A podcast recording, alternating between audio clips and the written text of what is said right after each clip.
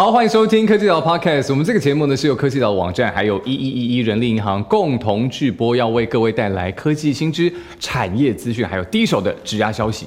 这凯源呐、你知道呃，科技业这几年很夯嘛，嗯，所以其实我们真的有很多人，不管是文族、理族哈，纷纷的跨入科技业的怀抱。不过呢，其实里面还是有一些人呢，是待了科技业之后，反而才出来创业。对，而且这件事情科技业出来这件事情，最近又在时事上有一些新的进展啊。你说被对踢出来吗？哎，我们讲那么血淋淋的，不愧是前科技人，讲会比较直一点。对，其实最近大家关注到的一个时事趋势，就是科技业的裁员潮，这已经维持几个月了。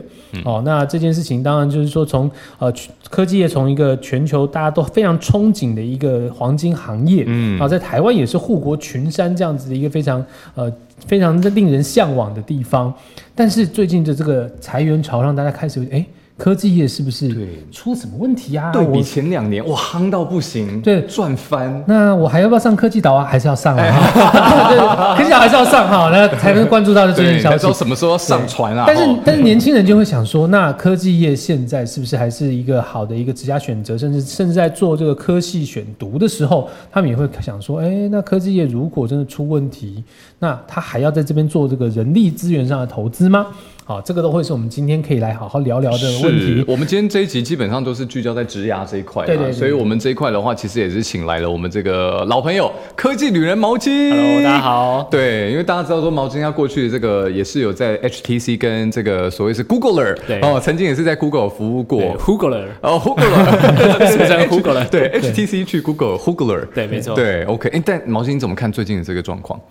嗯，裁员台湾的部分，我觉得裁员的情况应应该是比美国还要轻一点啊。轻轻轻，绝对轻的。美国在我们说 FANG，就是说呃，美国的像 Meta，然后 Amazon 那等等，对五大巨 Google、头啊，Apple、Apple 还好，Apple 裁员几乎是比较少一点。嗯那其他的科技公司其实都裁员十 percent 左右，嗯是非常夸张的裁员潮。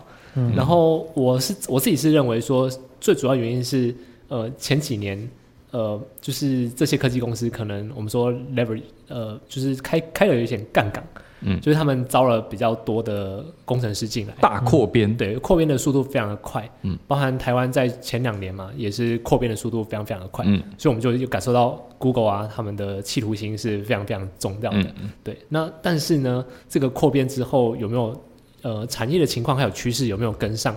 那现在就看起来以裁员的情况来看的话，最主要还是呃景气，还有这些工程师有没有办法在这些公司里面带来相对应的获利？看起来就从这个结果来看是没有的，所以才会有裁员这个情况。嗯所以呃，算是结果论啊。对嗯嗯，我看最近今天的消息啊，不要说今天最近的消息，那个戴尔也砍了六千多人。对这个戴尔电脑，哎，但是像毛巾，应该你身边有蛮多是在业界的朋友嘛，对不对？对那有听到他们身边的一些状况吗？其实我还好哎、我我猜可能是因为职位的重要性的关系，嗯嗯，因为我自己之前是研发工程师，嗯嗯，那研发工程师算是最晚被抗裁的，对相对来讲，嗯因为重要性还有呃，就是假设我们研发工程师消失了很太多的话，可能产品就比较没办法做出来，嗯。对，那会不会会裁员的可能就是比较重要性比较没有那么高的，例如，好好说话。没有，我们像说职位啊，我职务，我就我就不太确定嘛，因为我身边在研发工程师，居然挖坑给我跳，差一点，差一点。OK，不过就是啊，在台湾受影响的情况比较小一点，这也是跟产业结构有关啦。对因为，台湾很多的科技人，他比如驱到的其实还是呃像类似像半导体这个这样子的行业，那我们还是要需要有这个相当大量的工程师去控制他们这个晶圆等等这些产品的一个品质，所以其实我们我们的这个受冲击的程度好像也没有在戏谷那边的这个这些科技巨头们来的严重。嗯，看起来好像比较多都是啊延缓他招募的脚步，对，或者是说暂时预缺不补。我，们说冻结人士。对，冻结嗯。冻结的部分，嗯那以美国的情况的话，我的观察是前阵子有点大家失心疯了，在抢人才。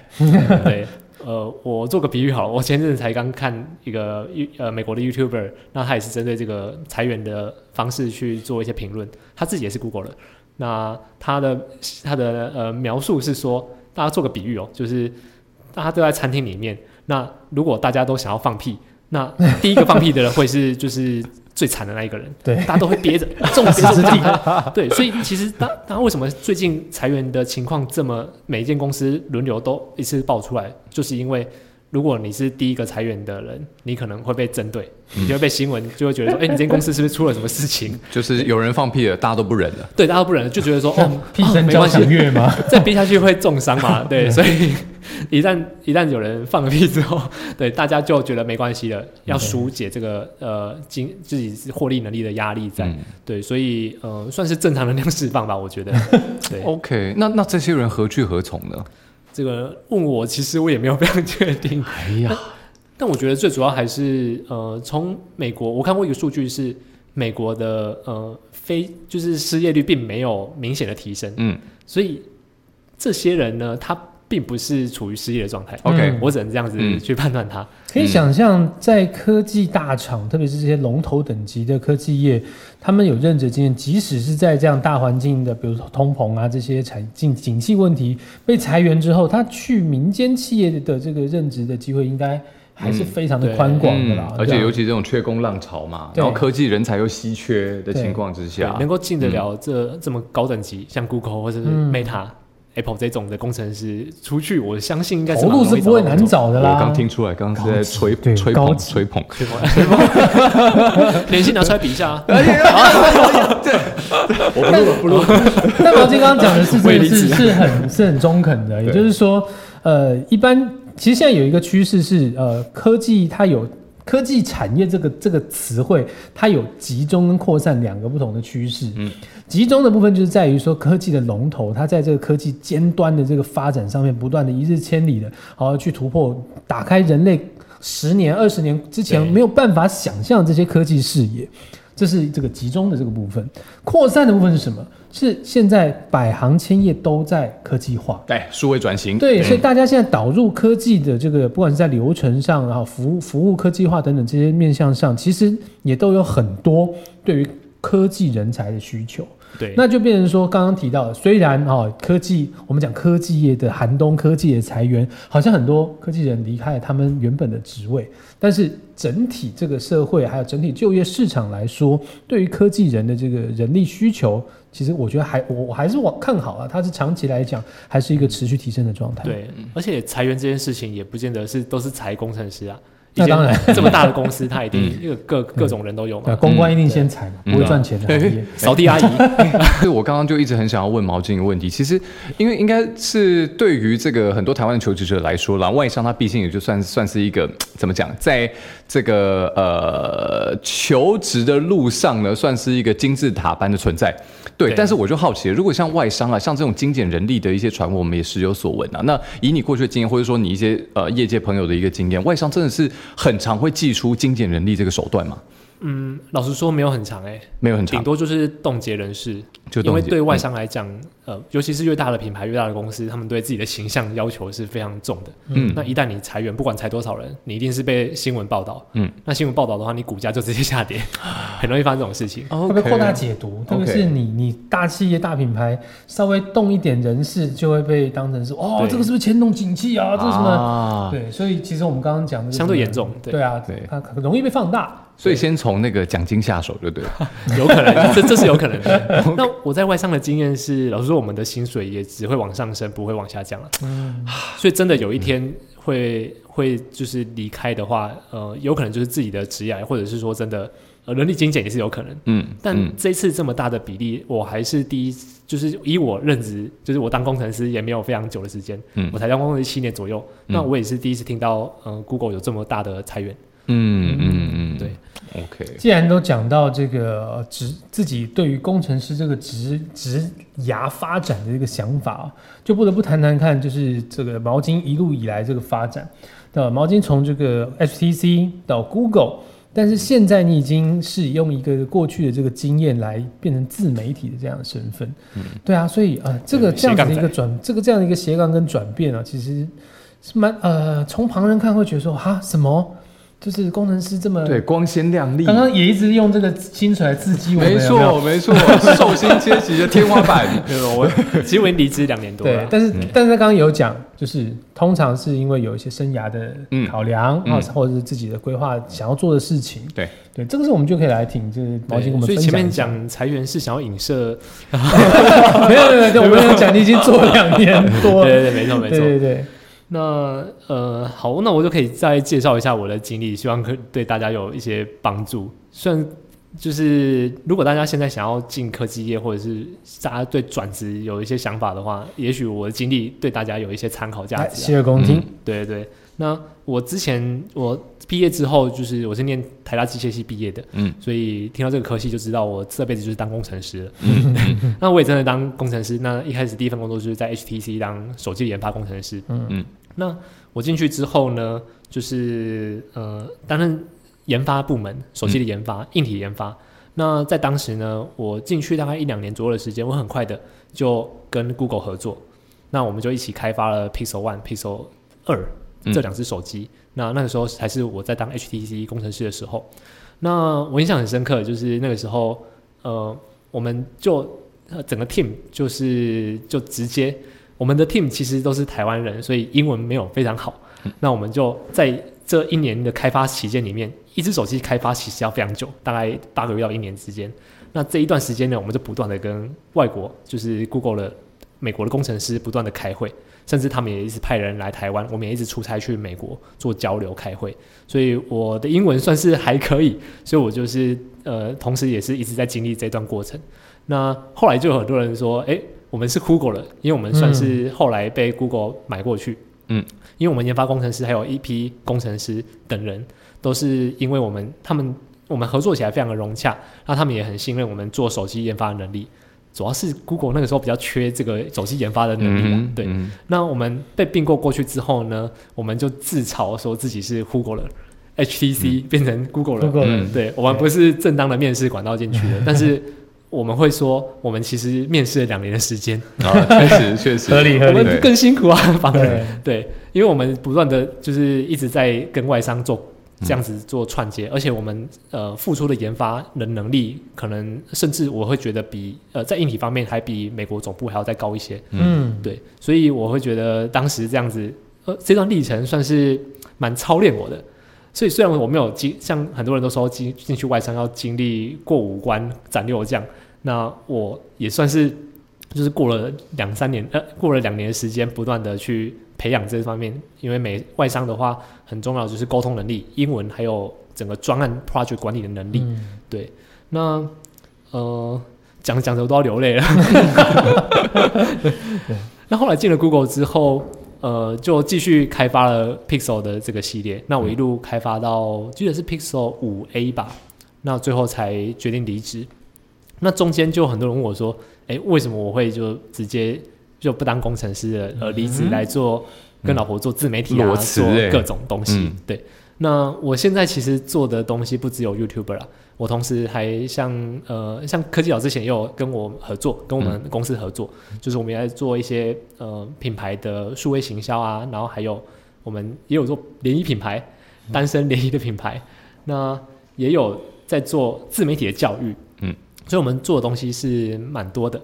那很多人问我说我怎么会裸辞就直接离职？创业，对，直接创业。但那个我得泼大家冷水，就是我并不是直接裸辞，我其实是最后两年在 Google 的时候，我不断的利用我下班时间还有我的年假，嗯。全部牺牲，全部拿去跟老婆做上述的这些事情。嗯。布局啊，嗯。先提早布局。对对对，就是先把我的肝 压力测试，因为我当时的薪水，老实说，如果你呃你也是工程师的话，就会知道我们一路以来从学生时代念书到当工程师，技能技能组是非常针对性的。嗯，我不可能离职之后，然后从同时找到的新的工作或者自己创业的能力，有办法得到的薪水报酬是配得上之前当工程师的薪水的这的，是没办法。落差是非常大的。嗯，对，所以我选择的路其实是一边兼差兼职的斜杠做我想要做的创业内容。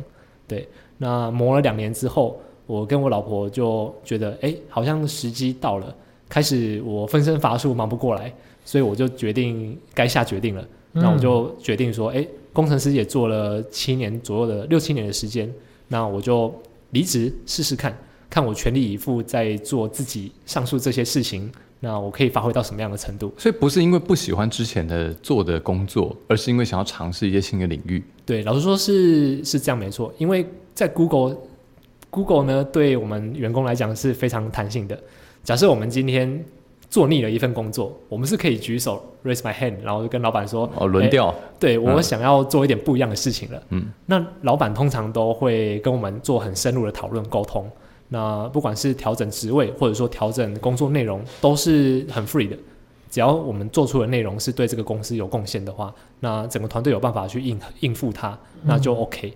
对，这个算是我觉得在外商很有弹性的地方，哎，台商所以其实就比较不行。是那所以其实这样听起来哦，你离开 Google 来讲，真的完全是生涯规划和实现一些事情的这个拉力。那推力的部分听起来就是没有，对不对？老实说是啦，老实说是。哦老实说，推力还有一点就是工程师这个工作内容也是，呃，做的蛮久的了，嗯也是想要尝试看看不同的东西。了解。嗯对简单的就是有点腻了。对，有一点，有一点，对。但以现在就是不管是台是不是台湾哦，或者是有一些呃到国外发展的其他的就是台湾的科技人，他们在科技产业如果有想要转职，会有哪些可能的推力存在呢？是什么样？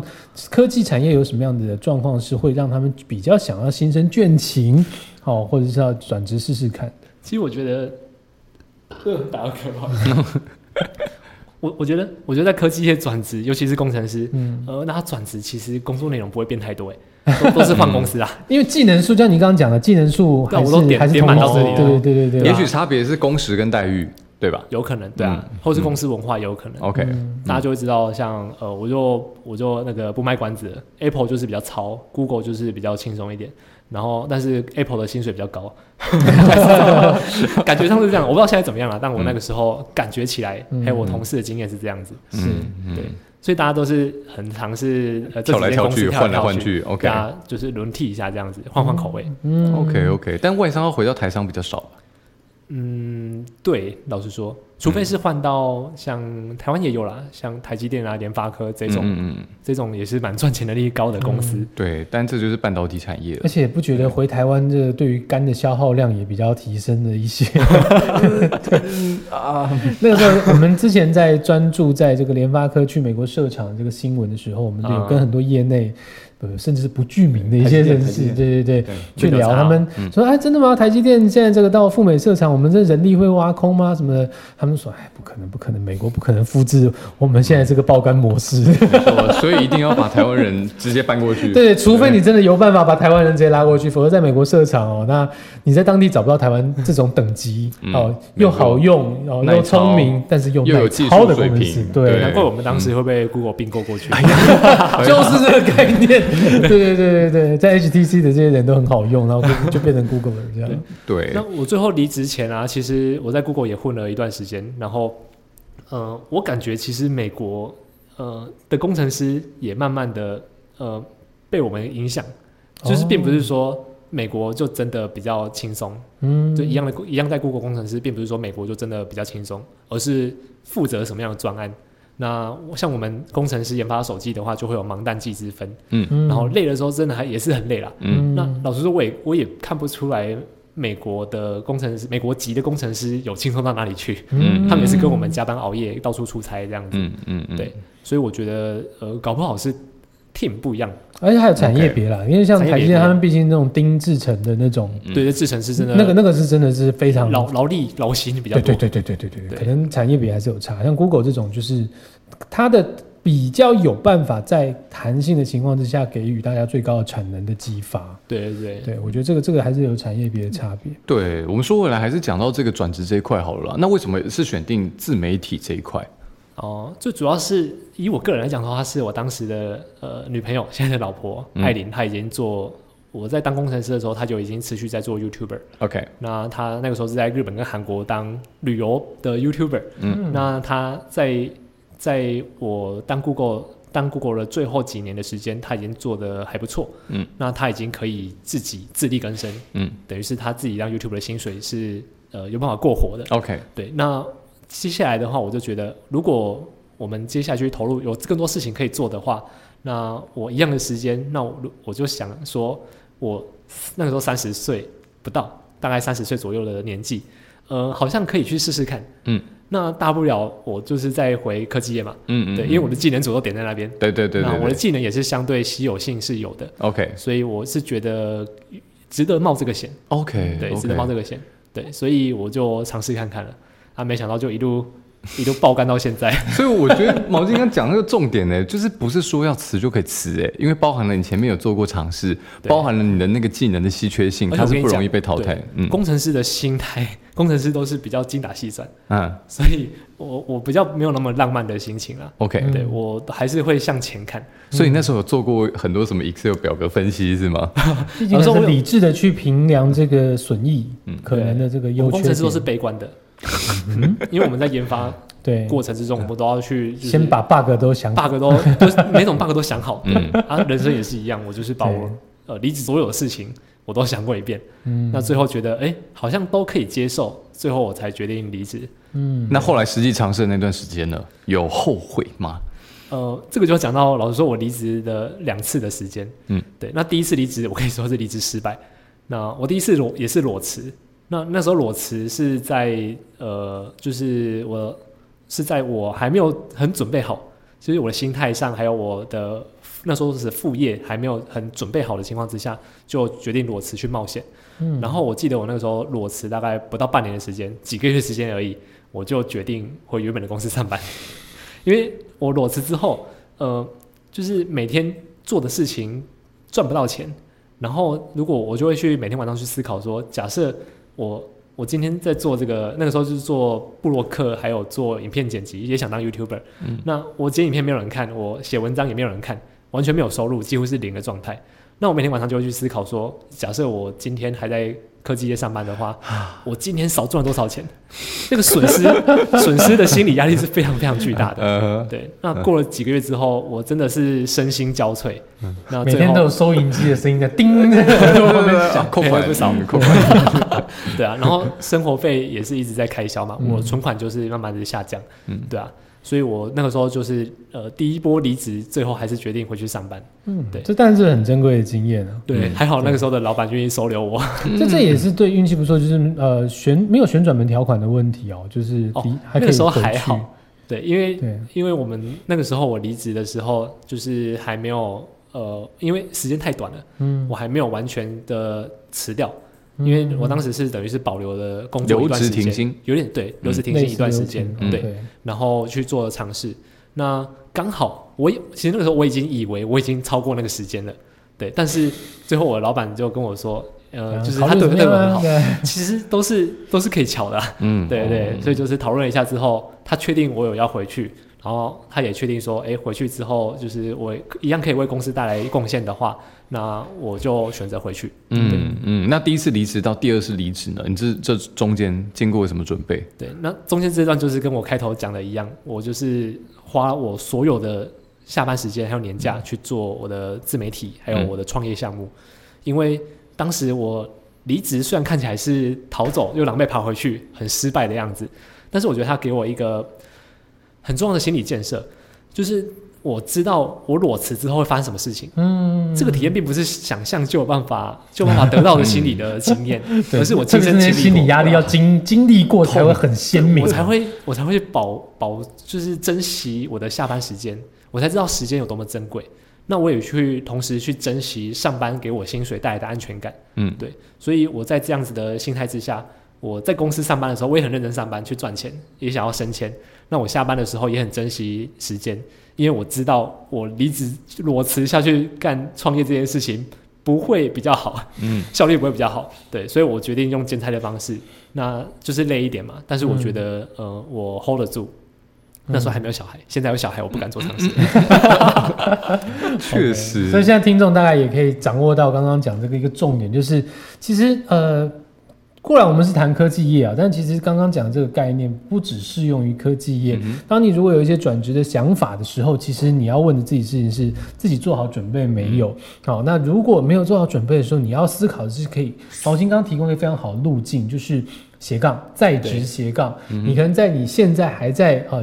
你从事现在的工作的时候，你也没有打折扣哦，你还是很认真的去好、做好你现在的事情，但是要把自己的时间再挤出来，对，好、去做另外一个跑道上面就是牺牲一。点休闲玩乐的时间而已。嗯对，这样这样才真的是能够为自己的转职做一个比较好的准备啦。对，嗯嗯。那如果你要问我我裸辞会不会后悔，我会觉得也不会后悔到哪里去啦，嗯。因为它带给我的就是心理的成长是非常剧烈的。嗯，只是就是那时候痛苦是真的蛮痛苦几个月的时间。所以应该是说有想法就尝试吧。对对对，尝试看看吧。嗯嗯但是我觉得每个人的状况不一样啊，大家可能不一定要学我，因为有的职位是真的离开之后就回不去了。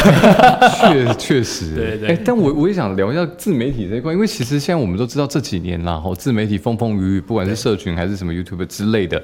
那嗯，以以以你现在来观察，如果现在在进入的话，其实现在很多小朋友还是想要进入这一块，还有机会吗？嗯，我不会用进入这件这件这个词来来讲，就是跨入自媒体这件事情，因为我觉得它已经是很跟呼吸一样自然的东西了。嗯，它它其实并不是一个新兴产业了，嗯它已经是成熟产业了。应该说要用这个为生。获利，对，嗯很多的品牌跟行销的公司，他们他们都已经整个产业链都是在跑自媒体这一块。嗯，那大家可以看到，现在呃比较传统的电视的广告已经比较效果比较差一点。那怎么了？没有没有，看来没有最近对生活有些感慨。对，那大大品牌的行销预算也会花比较多在比较有效果的自媒体网红上面，所以这算是一个过去几年的趋势。所以现在如果这个趋势已经是成熟，而且自媒体产业已经非常熟了，非常成熟了，包含 YouTube 啊、Facebook 这些平台，那呃广告公司、行销公司也很知道去怎么去做它。那自媒体像我自己做自媒体这么久了，我其实也知道，呃，爆红只是一个瞬间，但是如果要把它当成是自己的职业，或者说你要长期去经营的话，其实你要花费的心力不亚于正职上班。嗯，当然，对，嗯，对你想想看，你工作找到一份工作，你要去呃学生时代就开始点技能数嘛，那自媒体你从头开始点那个技能数，嗯。要花的时间也是蛮多的。对，对，但还好是因为现在的技术非常发达，因为网络是大家都可以用的，甚至技就是感谢我们工程师，感谢我们手机工程师，我们手机现在拍照啊，然后拍影片的效果也非常好，嗯，所以我们现在呃很简单拿起来就可以做影片的拍摄，门槛是真的低的，低到几乎没有了。对嗯，对啊，我记得我那个时候四五年前，我老婆在做的时候，呃，相机的规格没有这么好，甚至连那个手相机的翻转一幕都都很少，非常少。所以那个时候的相机，就是我还要拍完之后，然后再去确认一下刚刚拍的有没有对焦成功啊。现在不用，现在都已经就是大家开发的都已经使用者体验非常好了。嗯对啊嗯所以我会觉得，刚提的好像有点远。再拉回到，如果你现在是对自媒体这个技能有兴趣的话，嗯我会觉得，呃，你就从你记录自己的生活开始，去熟悉一下这个感觉，嗯，并且在自己在使用这些社群媒体的平台上面多去观察，你就会发现说，哦，原来。